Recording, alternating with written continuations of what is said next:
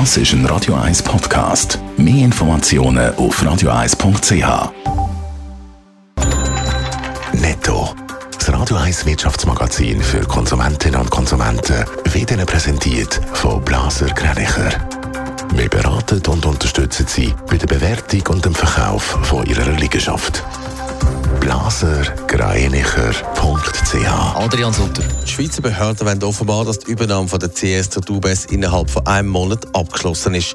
Gemäss Medienbericht könnte der Zusammenschluss aber durchaus auch mehrere Monate dauern, weil das in mehreren Ländern muss genehmigt werden. Die FINMA hat gegenüber Nachrichtenagenturen keine Stellung beziehen. Der Industriekonzern ABB plant einen neuen Aktienrückkauf in der Höhe von einer Milliarde Franken.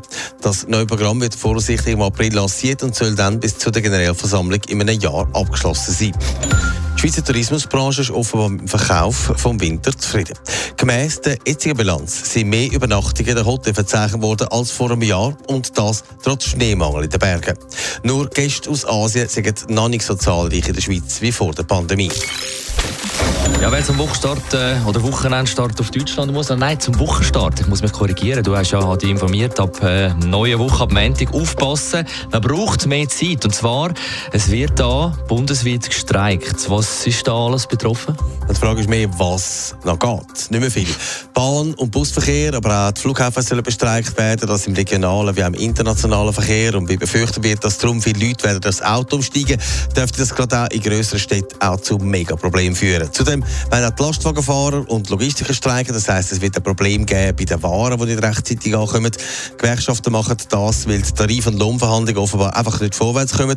Erste Auswirkungen vom Streik dürften schon am Sonntag spürbar sein. Hat das auch Auswirkungen auf die Schweiz? Das wird ja. Es dürften wieder Flüge von Deutschland in die Schweiz und umgekehrt gestrichen werden. Da hat der Flughafen bislang aber keine Angaben.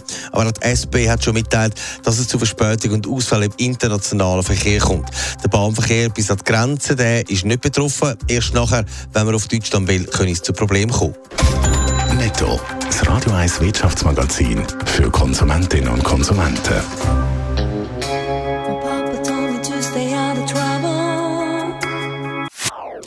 Das ist ein Radio 1 Podcast. Mehr Informationen auf radio1.ch.